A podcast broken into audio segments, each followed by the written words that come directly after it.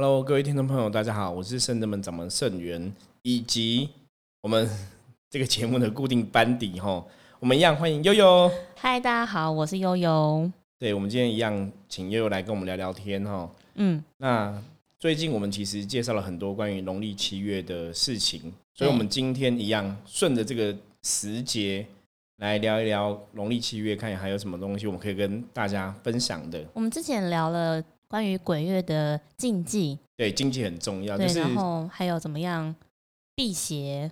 辟邪跟禁忌其实比较重要的。我这边再提醒大家一下，基本上来讲，就是你不要去做那些好兄弟会做的事情。你你可以想想看嘛，比方说，好兄弟他会以为你是同类。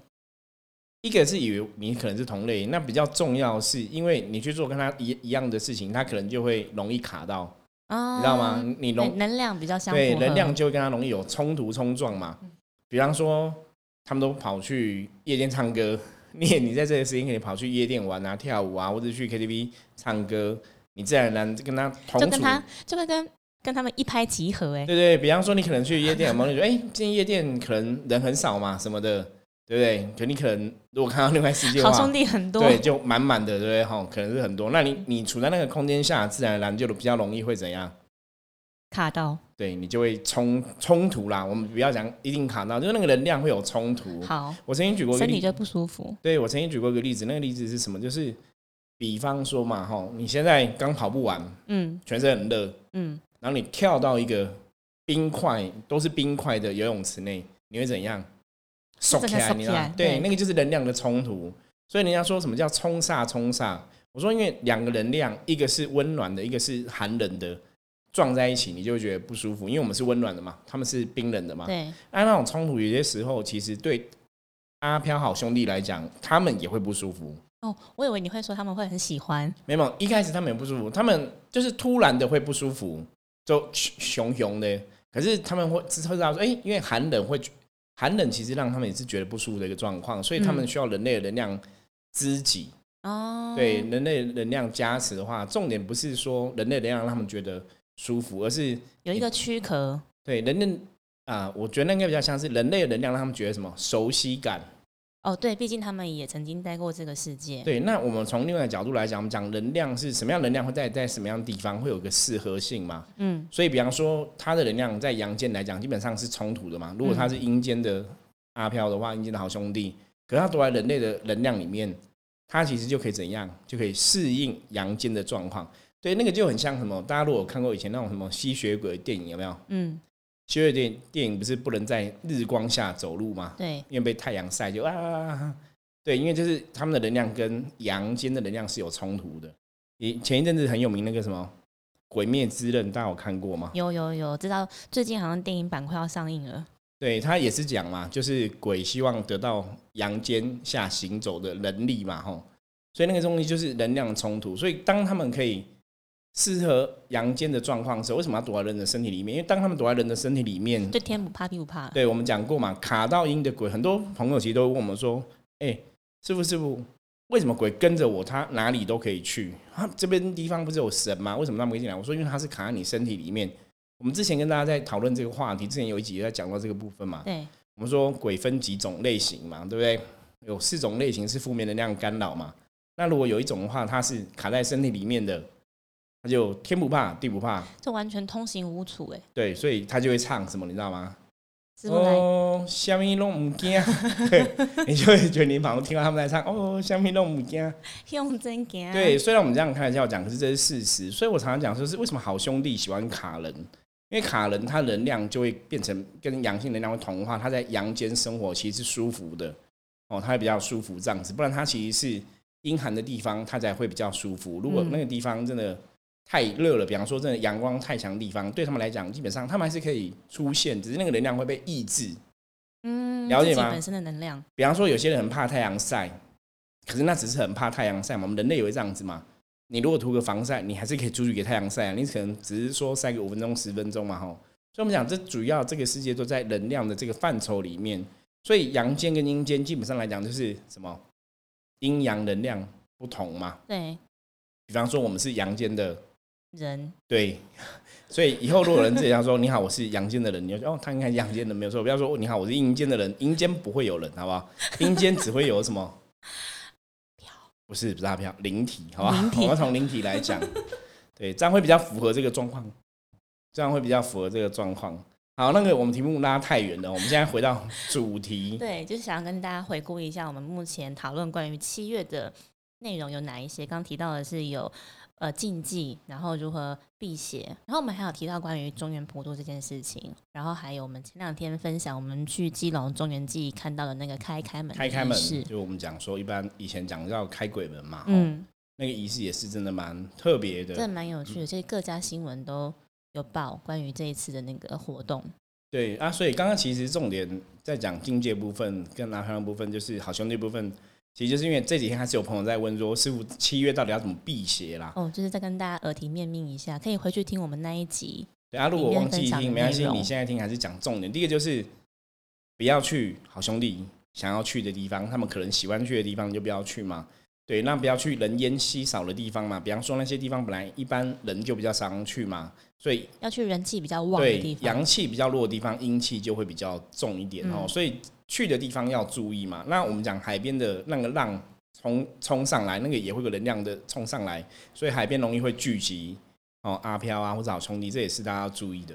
然后不要做他们喜欢做的事情，嗯，就是远离他们的环境，远离他们的事情。那大概就是七月就比较容易。不要受到这个能量的冲煞跟干扰，就可以平顺的度过这个农历七月。没有错，可是当然这个事情是你平常要远离这些负能量的地方，也是有差别啦。就是平常这些人烟稀少的地方，还是尽量不要去。了解。可是我觉得还是要提醒大家一下，虽然很多人都说农历七月其实不用担心啊，是消清月啊，是什么，就是就。没有那么多鬼嘛，其实应该可以以平常心看待。没有说，我觉得以平常心看待也很重要。可是毕竟现在，我们如果回到现在状况来讲，因为现在全世界都受到什么肺炎病毒的影响嘛，所以基本上来讲，还是大家还是有事没事，还是少跑出外面，我觉得比较安全一点哦。不管是不是农历七月的关系，这样子。好，那我们今天顺着这样的话题，我们今天来介绍几个重要的神。嗯。是有哪一位神要登场？悠悠觉得七月什么神比较重要？之前我们有讲到，应该是昨天吧。昨天那一集我们有讲到了那个包大人，包大人对，没有错，管那些阴间的。因为包大人，我们讲包青天嘛，嗯，而且深圳门的包青天，其实我们是用阎罗天子来称号吼。因为民间信仰的演变，就是把它当成什么阎罗天子、阎罗王的这个角色。对，所以当然，哎，阎罗天子、阎罗王，好，感觉好像跟七月好兄弟放假。非常有关系，比较有关系的一个神嘛，哈，所以就是有这样一个神可以来跟大家分享这样子。那不过还有另外神想比较来跟大家讲的，大家应该应该在台湾的信仰里面比较常见，大家印象也比较深刻。七月七爷八爷，对，没有错，就是七月八爷哈。那当然你可以讲牛头马面，可是牛头马面一般比较属于那种阴间使者类的感觉，跟七月八爷好像有点不太一样。这样还有还有展昭文武判官他们也是吧？对，文那是文武判官，展昭跟那个师爷那个是包青天的随从。对，可是这个可以讲哦，这个包青天部分是因为你如果以修行的角度来讲的话，哈，阎罗王、阎罗天子就是这个灵体在灵界的工作名称嘛。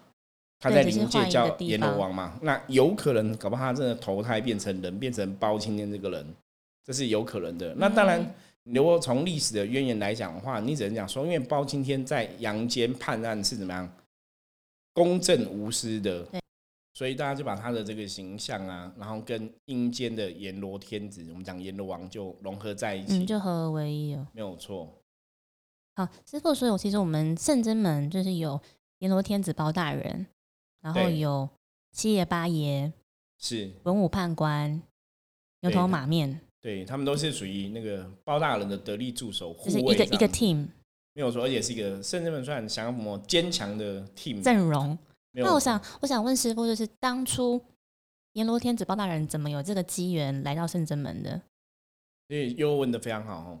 我们包大人来的机缘其实也算是蛮特别的，因为早期我们并没有拜包大人的金尊。嗯，哦，那圣真门因为圣真门有在做象棋卜卦这个事情嘛。对，这是我们的主力。对，所以，我们很多的神其实都跟象棋是有连接的关系。比方说，有来占卜过的朋友知道，包大人牛它代表的旗帜就是黑色的包跟黑色的将这两颗旗子。所以早期在我们在占卜的过程中，很多时候象棋占卜是因为我们要针对客人提出的问题，怎样找出问题的原因是什么。嗯，然后再给予解决的办法。没有错，每人去找命理，不管是算命老师啊，或者你去算命啊、算命盘之类的，或是你真的去求神问卜，嗯，通常就是我们的生活真的遇到一些困境嘛、困难。那有些时候我们真的可能真的找不到方向，不晓得怎么解决或是处理这个问题，你就会想，哎，我透过老师去算一下，去占卜一下。找出我们的问题是什么，然后再想要求神问卜，因为自己已经想破头，都完全不知道该如何是好。对，所以在早期我们在占卜出来结果之后，然后再给客人一些建议啊，再给一些朋友一些建议的时候，其实看常常就会看到什么，会看到包匠这两颗棋，嗯，就说哎，他这个问题需要找包大人来帮忙。哦，哦，那我觉得圣人们神真的是很慈悲，所以在早期我们还没有请这个神的金尊的时候，其实包大人就显灵很多次。一样是透过圣元师傅来，没有错，他就降在我身上。嗯，那你就会知道，哎，报道人来了，然后他怎么帮这个信徒，是他跟信徒讲什么样的事情，其实都会知道。我以前曾跟人家分享过，说其实接神的过程是一个很特别的过程。那因为我们比较算是灵机的系统，嗯，所以其实，在接神的当下，我们的意识是清楚的，你会很清楚知道说这个神明要表达什么样的内容，他要表达什么样的情绪。不是他想法是什么？这个问题他的解答是什么？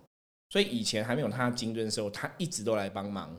那我们也很多谢谢包大人都常常来视线帮忙客人啊，帮忙很多朋友。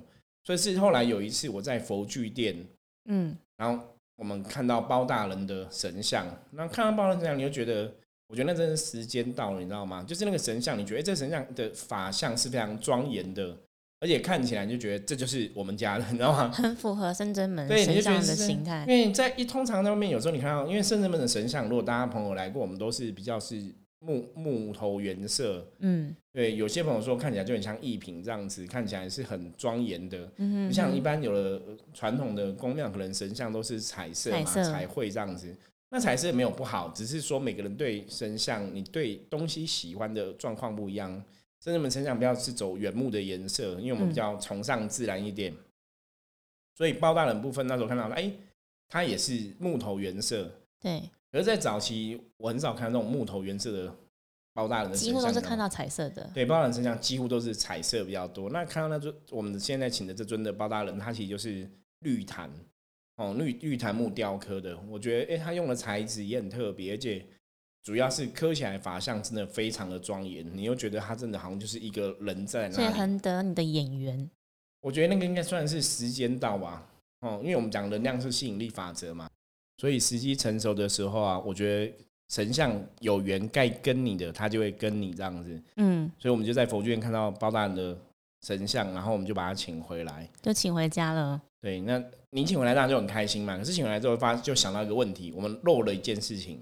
什么？因为只有包大人来而已。那他的 team 呢？对不对？总是要有其他人嘛。那他的 team 还在店里面，要护卫嘛什么的。对，那你你还是会想到什么？那要展昭啊，跟师爷嘛，怎么可以没有展昭跟师爷呢？会啊。哦，大家如果来过士林的话，哦，士林其实有一间包大人庙，嗯，里面就有展昭跟师爷，那个法像是很庄严的，而且那是那个那间庙特别去定制的。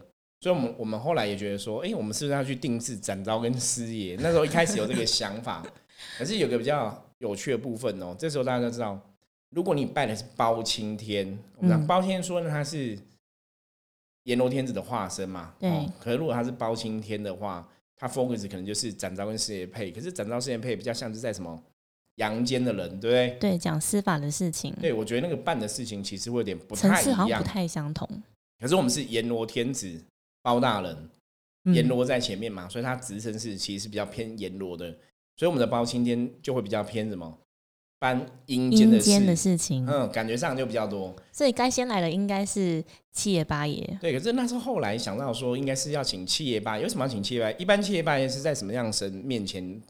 又知道吗？其实在城隍爷。哦。通常大多数是城隍爷的家将群就会有七爷八爷这样子。哦，对。因为城隍爷有家将嘛。对，所以七爷八爷通常是跟城隍爷比较多一点。那以前来讲，跟阎罗天子，我们讲包青天就是我刚刚讲嘛，展昭跟师爷嘛，嗯，不然就是什么文武判官会比较多，嗯，哦，理论上就是大家会觉得这样子。所以深圳人拜七爷八爷配包大人一开始的组合，有些人觉得有点怪怪的，你怎么拜他？然后是七爷拜，我说因为他是阎罗王、阎罗天子的身份。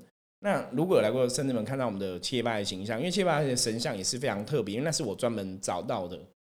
对，以前那个找到那个神像，但也是一千零一尊，就你全省大概看不到长得一模一样的七爷八爷。然后我们的七爷是一般讲黑白无常嘛，嗯，哦，黑无常、白无常，哦，佛教的讲法就有点像道教七爷八爷一样，那个形象是一样的，其实能量体可能是一样，只是形容说法不同。嗯，对，那一般讲白无常，可能是讲七爷的部分。对，大多数的七爷，大家如果看外面神像，都会吊着长长的舌舌头拖地板。对，那吊着长长舌头，是因为他过世的那个形象，就是民间故事里面他是怎么过世的形象演变而来的。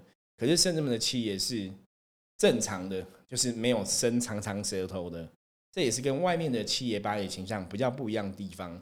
那早期我找到这两尊神像的时候，你就觉得那个他们三个站在一起就是一个 team，这样的搭没有违和感。所以我们常常讲嘛，能量是这样子。如果能量是适合的，你看起来那个东西画面就会觉得顺眼，很和谐，你会觉得是很顺的。那不是会让你觉得哎，站在一起好像看起来怪怪的。对对对，那所以我们的七爷八也是原木的颜色的，可跟包大人站在一起就是很合。可是我刚刚讲，因为我们的七爷没有吐舌头，后来我才知道说，为什么我们找到的神像，它的缘分是不吐舌头的？为什么？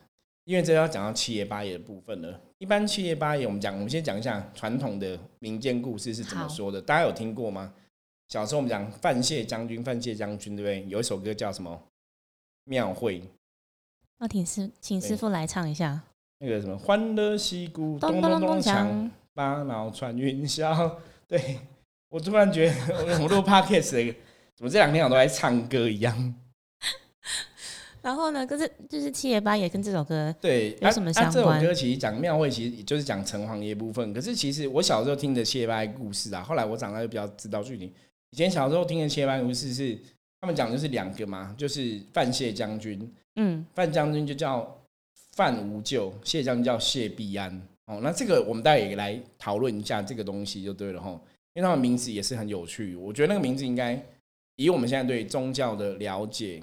跟对信仰的认识，这个名字应该是后来才加上去的。也是被封的吗？对，也许他们本名不是这个样子，或者说，或甚至你可以大胆臆测，他们两个可能是被创造出来的信仰。嗯，也许没有真实存在这样的人，或是说他可能真实存在的故事是有一个原型在。嗯，比方是某个人，然后怎么样怎么样发生什么事情，后来把这个原型演化变成现在当成范谢将军。我觉得这个可能性很大。那因为我们不是民俗学家，我们不特别去考究这个东西哦。我觉得欢迎有那种民俗专家，你可以去考究一下，就是历史上民间故事讲的范谢将军的故事是不是真实发生？我觉得这应该有讨论的余地哈。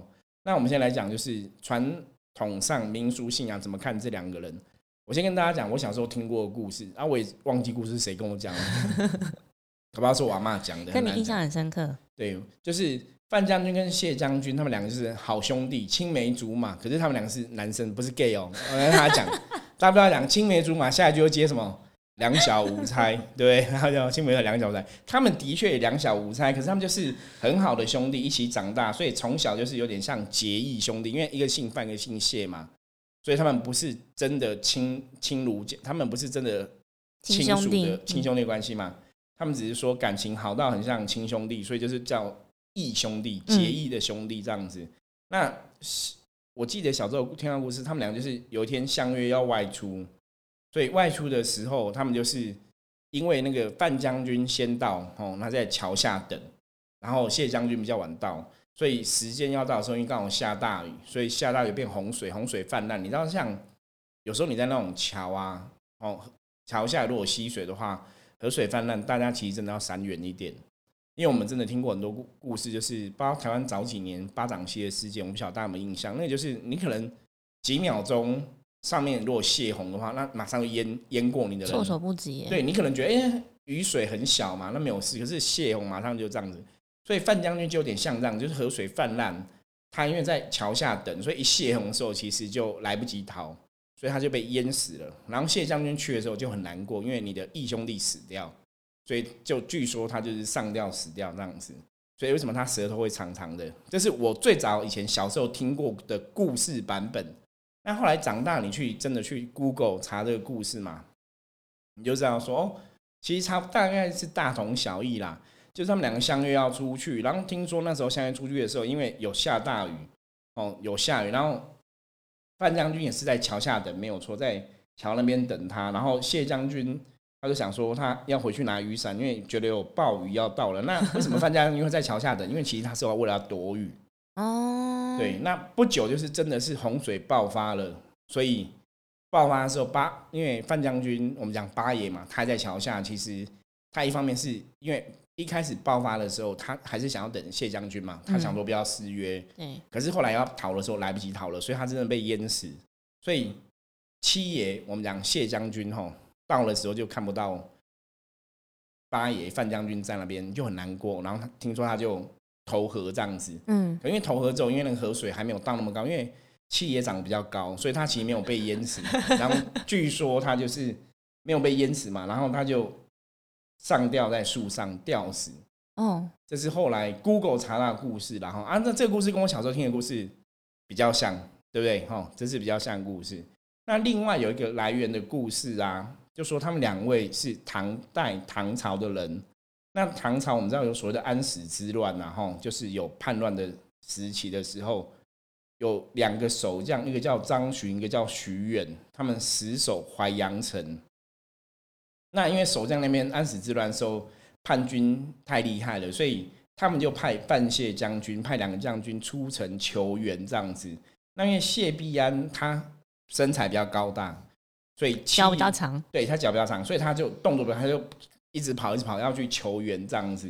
然后听说动作太快，可是因为你要求援都是偷偷跑出去嘛，所以不能让敌人知道嘛。可是不小心就被敌人知道了，所以他就遇袭。受俘哈，被人家俘虏，被人家抓走，被发现了，被发现，那当然就是人家一定不会给你好东西吃嘛，你知道吗？其实就把他吊死在城下这样子吼。那范将军因为那时候也是要逃出去，可是他也是在躲，也是躲在城门的河畔哦。听说躲在城门的河边这样子，然后也不小心溺水而死，因为要抓他们人太多了嘛。你要想嘛，很多人要抓你，你一定会尽量躲在比较不会被人家发现的地方嘛，所以他不小心溺水而死。那后来淮阳城是真的，因为兵疲粮尽，就是淮阳城真的失守，被叛军打下来，所以张巡、徐元死后，听说就被封为城隍爷，因为他们雇一个城嘛。我们知道中国人的城隍爷信仰，就是城跟皇是象征人格化状况嘛，哈，就是它是代表这个城墙跟护城河嘛，所以叫城隍的部分。那因为这两个将军他们真的是故城，所以他们就被封为城隍爷。那他们的部将。范谢将军是他们的部将嘛，所以就自然变成城隍爷的护法。嗯，这是民间的故事，讲说说为什么后来会城隍爷护法会有七爷八爷是这个样子。好，那我们要讲到更有趣的喽。一开始我们都觉得阎罗天子旁边应该有护法是七爷八爷嘛，那是我自己感应到的。对，可是一开始我其实，在接触宗教神明的过程中啊，我常常都觉得很有趣，就是其实神明一开始不会跟我讲说为什么要这样做，他们通常会跟我讲一个。你去做这个事情就对了。比方说，好，我们请了阎罗天子八的人来，然后你就觉得，哎，怎么可以只有个阎罗天子包的？你必须要什么护法在旁边嘛？嗯，所以他们就就会让我知道说，那你要请七爷八爷。可是当下他们不会跟我讲为什么要请七爷八爷，他们比较喜欢，我就觉得神明对我很好，你知道吗？训练，对吗？让你自己去探索跟摸索。对，因为他们知道我喜欢探索跟摸索，就是你自己去了解道理，然后你会去领悟。嗯，我们讲任何事情都是怎样，都有它的道理嘛。嗯，我们之前讲过一句话，前两天讲过，现在驴屁是天下无巧合，凡事皆因缘。对，没有错，天底下没有刚刚好的事情。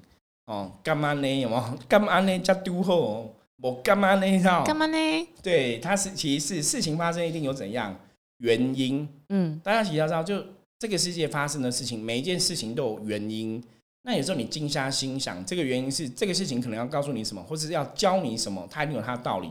就像我们甚至们请了阎罗天子包的人来，为什么要请七爷八爷？一定有道理。好，那道理就是后来我发现过程，那你就觉得很有趣哦。因为一开始你就知道说要请七爷八爷嘛，然后番茄将军来，然后我们的七爷又刚好没有吐舌头的，你都可是刚刚民间信仰说是吊死的嘛，所以外面的七爷你看大部分都是吐舌头的嘛，你就想说那到底怎么不一样？那呃。在那个时候啊，其实通常我去感受这些东西的时候，比较简单方法是什么？寡杯吗？不是寡杯，你要跟神有相应，相应，要有那个 feel 嘛，对，要有那个感应的话，我常常讲就是你真的要能融入他的能量，你要能站在神的角度，像菩萨教我所以。你是融入七爷的能量吗？我怎么融入七的能量？那个过程是怎样？其实大家如果知道，圣正的神都是我自己开光的嗯，哦，因为我每一尊都是，每一尊都是。那你有这样的信仰，我觉得你会去了解神是怎么样的能量体，甚至说他的愿、他的状况是怎么一回事。那那个时候来讲，我们很清楚知道说，七爷八也是护法神的概念，那他也是帮忙神明做事情的嘛，所以必然也是像一定有神明的慈悲心，然后有想要帮助他人嘛。对，所以当我在开光七爷的时候很好玩，因为早期我其实对七爷八也不是那么熟悉，那是真的请了他们的神尊之后，你才慢慢去了解这个神的能量是怎么一回事，或者是德性这样对，或是说这个神的德性是怎样哦，这个神要教我们的是什么道理？那你觉得七爷要教我们的是什么？无常，对，无常是佛教说法。其实我这个这个是故意考游泳哈，因为七爷要教什么哈，这个我们待会来陆续跟大家分享。这这两个神到底在教我们人世间什么道理？可是我觉得讲无常很好，因为那是佛教讲无常的意思，嗯，意思说人生就是很多时候无常是先到的，了解吗？因为生命是无常的嘛。你觉得说，哎、我可能很年轻，我才二十岁，我不会那么快离开这世界可。是就是世事无可是当常，对世事无常，当无常发生的时候，其实你可能很年轻就离开这世界了。所以人人人家常常都讲，就生命无常，到底是你老了先到，是无常先到？那如果无常先到，就有个无常鬼的概念嘛，我们讲黑白无常。嗯，所以为什么在民间信仰里面，黑白无常是什么？勾魂使者的这个状况，我们是昨天也有提到这个，没有，错，就是我讲昨天的故事嘛，我讲我阿贝的故事嘛，我伯父的故事就是他过世的时候那个黑黑色的人，我觉得他就哦黑色的人，那的确应该就是勾魂使者的概念。可是你看到、他要去治疗我阿贝，才带他离开，对，我觉得这个就跟无常鬼的概念有点像。为什么？我们刚讲啊，生命是无常的嘛，有时候是无常先来嘛，然后无常来就带你离开嘛。哦，原来是这样，对，所以无常鬼、无常鬼什么，就是他带你去另外一些投胎。所以我们讲无常鬼其实就是勾魂使者的概念嘛，民间信仰来的说法是这样子嘛。所以黑白无常大概就是这样子。所以那个时候，请当七爷开光的时候啊，我觉得因为其实我们是打开自己的心去相信这些神佛吗，全然的，所以你在开光的神佛的时候，就是你要祈请他来嘛，对不对？我们常常讲，以前有客人问过我说：“师傅，请问一下，神佛真的要开光吗？开光真的有用吗？”我们来问悠悠，你觉得开光有用吗？有用。为什么？开光之后才会开启那个能量啊，那我觉得讲启动对开光其实像启动的，可是开光重点是什么？其实是请到这个神下降。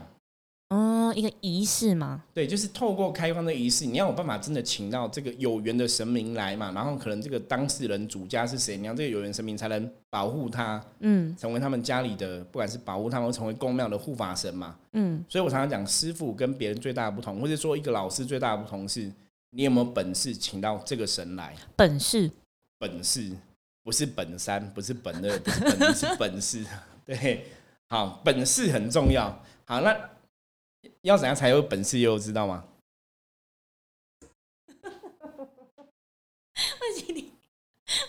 好，我们继我们继续来。好，那我们好，那个又太兴奋了，不晓得兴奋什么。我觉得这样很好哎，我们再谈一个感觉上有点恐怖的话题，有没有？然后农历七月，现在时间基本上已经是暗时凌晨一一点半点半，对不对？凌晨一点半，人家讲说这是子时交接的时间，应该是极阴之时哈。我们可以聊到这么开心，也是蛮不简单全身好的，热哦。也是蛮不简单。然后全身热就是对了，你知道，这就是一个重点。我我待会跟大家讲为什么全身热哈。好，我们刚刚讲说，我们开光七夜的时候，就是你要去感觉应它的德性嘛。可是我要讲，因为当下的我其实是全然相信神的，我觉得这个全然的相信很重要，而且你要真的有那个慈悲心，就是你可以跟神相应。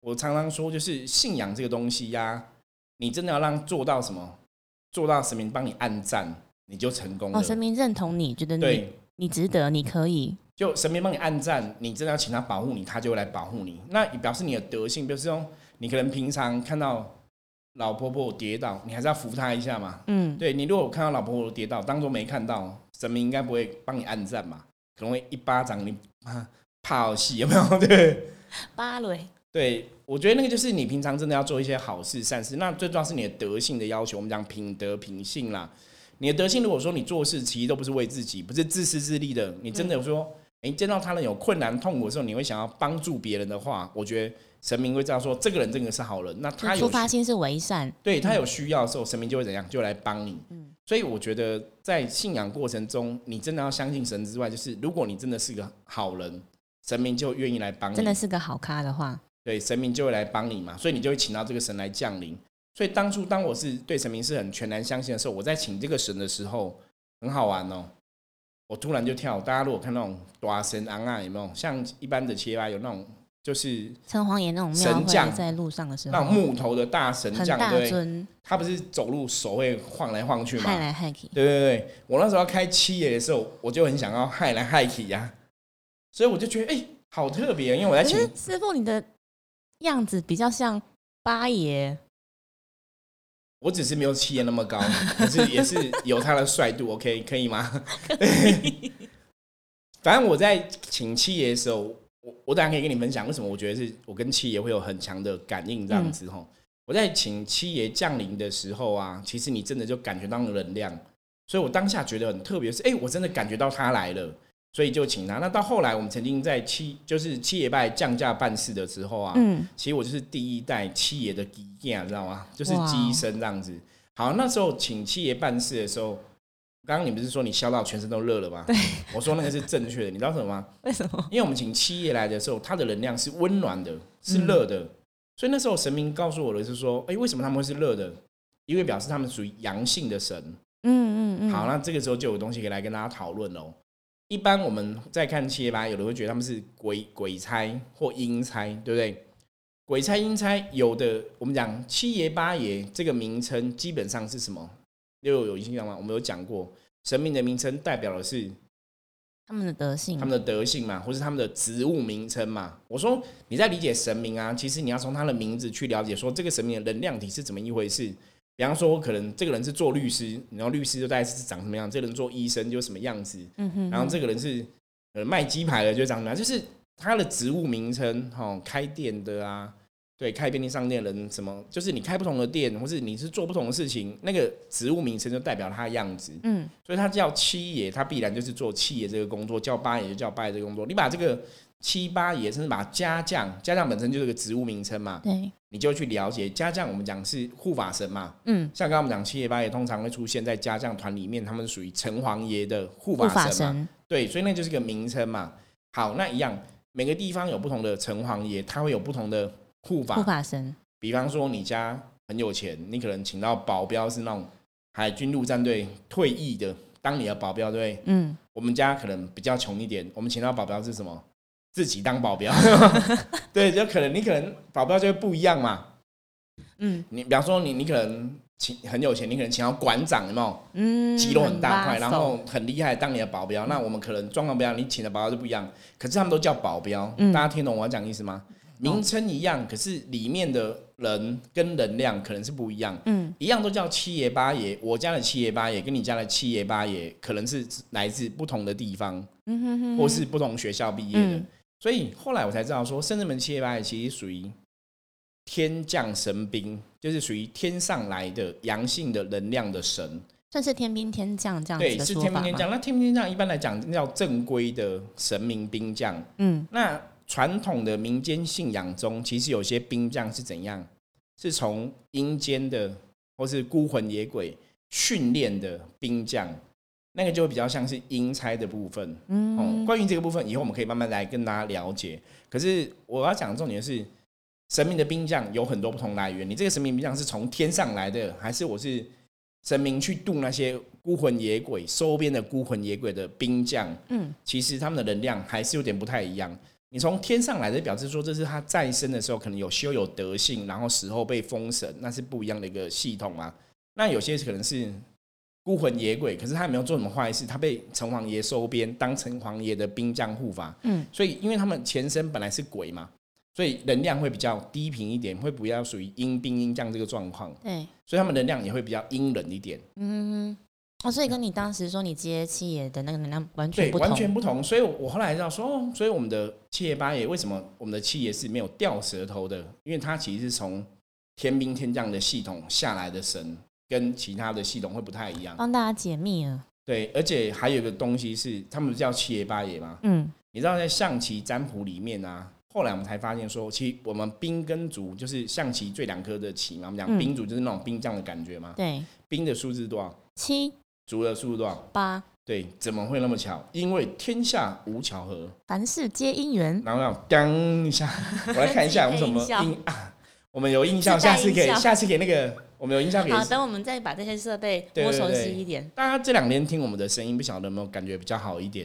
因为我们真的有重金哈，我们有重金把我们的配备啊、升级设备、录音的系统弄得比较好一点，希望给大家比较好的比较悦耳的享受啊、感受啦。嗯我觉得这个非常重要，就是我们也希望说我们在用比较轻松态度去聊这些鬼鬼神神的事情，可是希望大家大家在这个过程里面可以比较轻松去了解，然后也比较听得进去，没有错，不然有些时候那种设备不好，可能声音高频低频，你你呃叫来叫去，较可以听得长久啊。没有错没有错。可是也是希望大家可以真的在这个好听的过程当中，然后慢慢去了解一些事情。嗯我觉得这是我们其实之所以有这个节目最重要的意义啦。嗯，虽然玩笑归玩笑，还是要带点大家一些学习的教育意涵嘛，因为毕竟那才是我们的本业。对，对，不然我可能睡觉会被神明揍这样子。就是我们虽然比较轻松在聊，好，那我们接着来讲，所以他们是比较温暖的神。然后刚刚讲兵跟主一个七个八嘛，就你们发现很巧，就是它刚好符合七爷八爷的特性，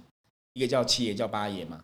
所以圣正门早期啊，我们早期的发展其实真的在降妖伏魔，在抓一些鬼啊，在处理一些阴间事情的时候啊，七爷八爷就是跑第一线的兵将，前锋没有错，他们是第一线的兵将，很多事情都是他们会先跑出来帮忙。然后七爷八有个比较好的特性，为什么我会跟七爷连接比较强？我后来知道，因为七爷那时候来啊，你知道怎样吗？不晓得，嗯，他有句 slogan，我可以念给大家听：不是用唱的狼比高，虾心高，噔噔噔啊！啊，他的笑声对，七爷很特别哦，他人没有到的时候，他笑声就先到了，他会先尖，那个有点像尖笑，可是他的笑声不会让你觉得很阴森，不是让你觉得我我觉得那是因为我们没有做亏心事啊，所以你听到他笑声，你不会害怕，你不会觉得很阴森。可是我相信，如果是坏人啊，或者这些孤魂野鬼真的有做坏事的，你听到他声音应该会觉得害怕。就是笑到你心里发对寒。，我觉得他那个笑声会让你真的有做坏事，你听到声音，你应该会笑的吓到脚软，然后你会心里发寒。所以他人没有到，他声音就会先到，因为他动作很快。我觉得这是符合以前民间信仰讲嘛，就是谢将军动作很快这样子。那范将军哈，我们讲八爷的部分，嗯，他动作就是比较慢一点这样子比。较沉稳，对，他就是会比较慢，可是他是比较稳的，所以他们两个刚好是一个是比较快的，一个是比较稳定的，就互相配合的。能量。没有错，没有错。所以七爷那时候其实他就是人未到，神仙到嘛，所以他其实笑声到的时候，通常他笑声他是用他笑声在伏魔的，然后他在笑声当下，就是我当初在接他的时候，在那个笑声中，他可能要抓鬼或怎么样，他就把鬼抓住了，所以他动作是很快。那八爷就是很稳定的，我觉得这是一个很特别的事情。也是一个很特别的组合哎。对，那讲到这里，大家就会知道说，为什么我们当初是演罗天子包大人是配七爷八爷，这是最早之前是这样子。嗯，那后来因为包大人的业务其实比较多啦，对，因为很多人都需要包大人帮忙，对，因为现在这个时间啊，有些时候阴阳的是非比较多一点，那嗯。甚至有些人真的受到人间不公不义的对待。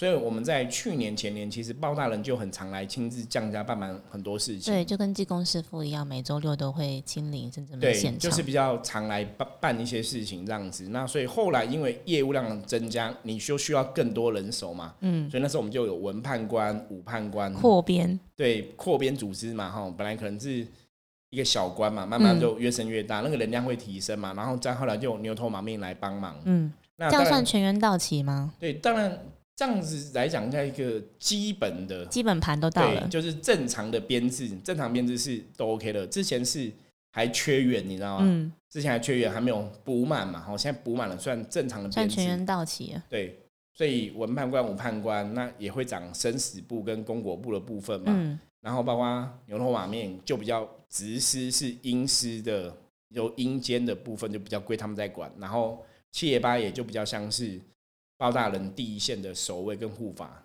这样子。对，这是圣真门的阎罗天子包大人跟七爷八爷的故事。那讲到这里切八的部分，大家不知道有没有什么问题哦？因为我们今天突破了，你知道吗？我们今天破纪录，我们现在节目时间已经拉到四十分钟了。哇哦，好，希望大家还跟我们一起都在线上。对，因为七爷八爷的故事其实可以讲的很多，那我们而且很多很有趣的耶。我们今天只是简单带一下这样故事哈。那为什么我们刚刚讲嘛？还有一个叫范无救，一个叫谢必安哈。因为范无救就是说犯法的人他是没有救的，这犯法的你就必须要去承担你犯法的结果。然后谢必安就是。感谢神明，你神你就会得到一定的安定，所以叫谢必安，就是这是后来民间信仰的演化啦的说法。嗯，所以我说这名称范无就跟谢必安，感觉比较像是后人又加上去的传说的故事。对，可是传说故事的演化必然也有它的道理在。对，我觉得这个就是这两个神想要跟大家讲的重点。一个是我们刚刚前面讲到无常鬼的身份嘛，就是人生都是怎样无常嘛，所以。不要觉得很多事情是恒常不变的。我们人生其实每时每刻很多事情都会有所改变，所以我们在人类世界中生活，我们要懂得怎样保持弹性。对，然后顺应时势嘛，然后人屈人伸嘛。嗯。有些时候不要太精，有些时候可能要精一点，有些时候可能要放松一点。我觉得这样人生会比较轻松一点。嗯。然后你有弹性，你也才知道才能够怎样顺应的时势去做改变。因为有些东西是你必须要有变化嘛，就像我们现在遇到肺炎病毒这个事情，对，你看全世界都遇到这个事情，你很多产业你不变化怎么办？你就没办法生存下去嘛。比方说，冲击最大就是旅游观光业嘛，对，旅游观光业首当其冲，你必须要有不同的改变嘛，吼，你才有办法去适应现在状况，然后去继续生存下去嘛。可是这个东西，坦白讲，大家应该都不会觉得，我怎么会在这个年代，然后科学这么发达，现在遇到这种。无法治愈的疾病，然后是这么严重影响全世界的。我相信在今年之前，甚至在去年之前，应该大家都没有想到会发生，完全想象不到会演变到这么可怕。所以我说，这个就是一个很重要的事。你要了解，世界上是无常的，所以我们要随时有随着状况去改变自己的智慧。嗯，所以为什么人生我们都要常常不断的学习呀？然后遇到任何问题，你还是要先保持自己的什么稳定。所以我觉得七爷八爷一个动作快一个稳定，在讲什么？有些时候有些事情你是要很七爷，你要该冲你要冲，懂吗？所以有些事情要很八爷，对，是这样吗？有些时候该冲就要冲，有些时候该守就要守。我觉得他们也有这样的一个含义跟大家讲哈，就是神明存在都有它的道理。我觉得这也是七爷八要告诉大家的。嗯，所以这样你才能度过人生的每一种困境。当你发生问题的时候，时候当你遇到一些困境的时候，你要怎么走过？我觉得你要判断这个东西。嗯，好，我们刚刚提到说要顺应时事改变嘛，有些时候要人屈人人生嘛。嗯，有些事情你要顺着状况去调整，对不对？对。所以，我们现在就要教大家，我们来落实这个事情。好，因为我们今天节目时间，先是要练习吗？对，要落实怎么落实？因为我们今天节目时间，我觉得差不多了。所以我们要顺应时事改变，准备要 ending 了吗？因为我们本来还准的 准备那个包大人故事要跟大家分享哦，那我们可能就是下一集，或者我们再找时间来跟大家分享。对，不然可能会破一个小时。对，哦，可能会更久，你知道吗？就那种话匣子打开哦，其实这一发不可收拾，因为我们这样加办事太多故事可以分享了。而且我觉得在那个过程中，倒不是因为神明宗教的行为或是降价办事这个东西在分享，我觉得圣人们的神很特别。大家以后有机会我们可以慢慢接触。圣人门神其实每次都会。讲很多道理给我们听，对，每一次都不一样，然后让我们从那个情况当中也去学习到。以前我想过说，是不是我爱讲道理，所以圣人神就是我的老师们都很爱讲道理。应该是哦，因为你说是神明会跟机身能量相主事者对什么样人会拜什么样神嘛，所以神明其实会跟主事者很贴近。嗯，所以我觉得圣人门神真的是教育的神，就是每次他们来降教，他们真的办事，他们都不是只是回答办事的部分，他最后还会告诉你一个道理，或是想要告诉你学习的东西是什么。我觉得这是比较不同的，包括连我们七爷八爷，那可能存在都有它的道理。嗯，才不会就是那个事件发生之后解决，但是你也没有学习到，就可惜了。那我常常讲，我说宗教信仰这件事情，就还是要有智慧去判断。通常信仰会走到走火入魔或是迷信，那是因为真的很多事情你不懂。或是你想要去求的一个什么东西，这样子。对比方说，你可能只是想求神通嘛。嗯，我们要讲说，这个世界上我们相信神通存在的事实，可是我们也了解神通其实真的不敌业力。很多时候，你其实要最后你要回到人的身上，神通其实它有很多事情是帮不了你的。对我，我讲最简单的例子，就算你真的有神通了，我目前遇过很多人有神通，然后呢，你就不用赚钱，不用过日子吗？不用吃饭吗？还是要吃饭嘛？对不对，你然后你有神通，难道你就从十楼跳下来脚不会断吗？还是会断嘛？所以其实不要想太多。好，我觉得我们与神相通是与神相应，那也许是一种智慧的提升或是提醒。那当然有另外的含义，我们以后也会陆续来跟大家分享。好，所以包大人，我们还有。包大人故事，他当初怎么显灵？为什么包大人到底特别在哪里？我们就之后啊，可能是明天或者下一期再来跟大家分享包大人故事。那我们今天就聊到这里。那希望大家喜欢我们的风格，因为。P a c k a g e 的对我们来讲，其实也是新的尝试啦。对，完全全新尝试哎。那我们讲到现在，好像已经是第十二集了哦。对，十二集。每天维持日更。所以，我们十二集，我觉得越来越练习，应该那个 tempo 啊，或者说跟悠悠对话的感觉，会更有默契啊。也会比较放轻松一点。我觉得之前大家如果听过我早几集的节目，可能就觉得哎。听起来有点惊哦，还是怎么样？比较拘谨啊。对，我觉得因为他不习惯啊，因为你要对着一个麦克风讲话是很怪。因为以往我们都有客人坐在前面嘛，那你跟客人讲话，客人会互动嘛。嗯。可你坐在只对麦克风讲话，你要去想象画面。对，有些时候，哎，实际上观想也不错啊，练一下观想力哦。大家知道，观想力是神通的根源，你知道吗？就是我们在开下下法力的根源。这个我们会会再来讲哦，因为我们还有很多东西，包括吸引力法则，包括什么心想事成，然后都很想要跟大家。你要怎么了解吸引力法则？然后怎么训练你心想事成的能力？这个是真的可行的，因为我自己曾经尝试过这样的状况。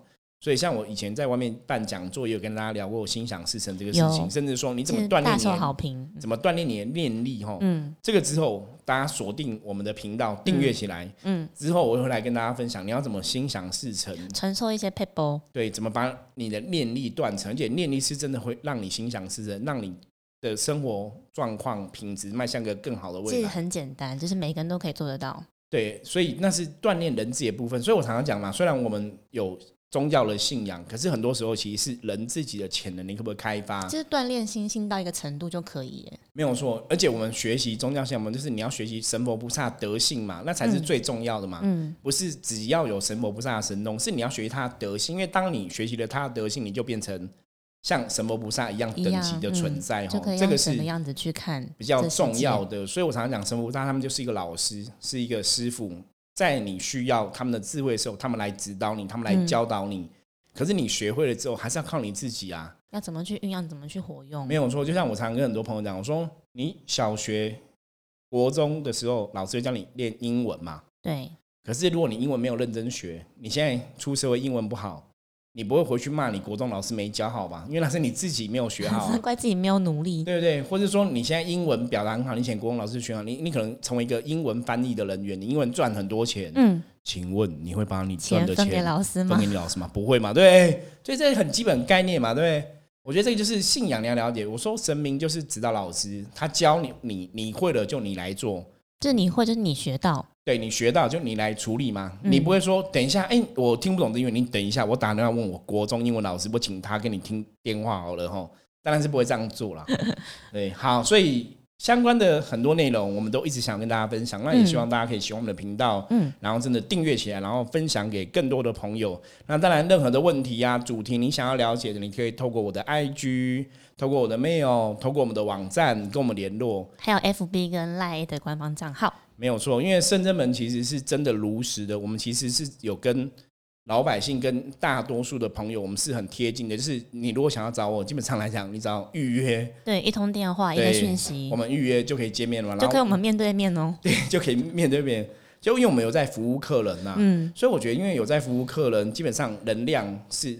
延续在使用，嗯，这个就有点像你去健身房嘛，你常常在练你的身体，你就维持在能量的品质嘛。那像我们有在服务客人，所以你的能量，你的不要我们讲法力好了，它是有在使用的，那自然就它它就维持一个基本的品质。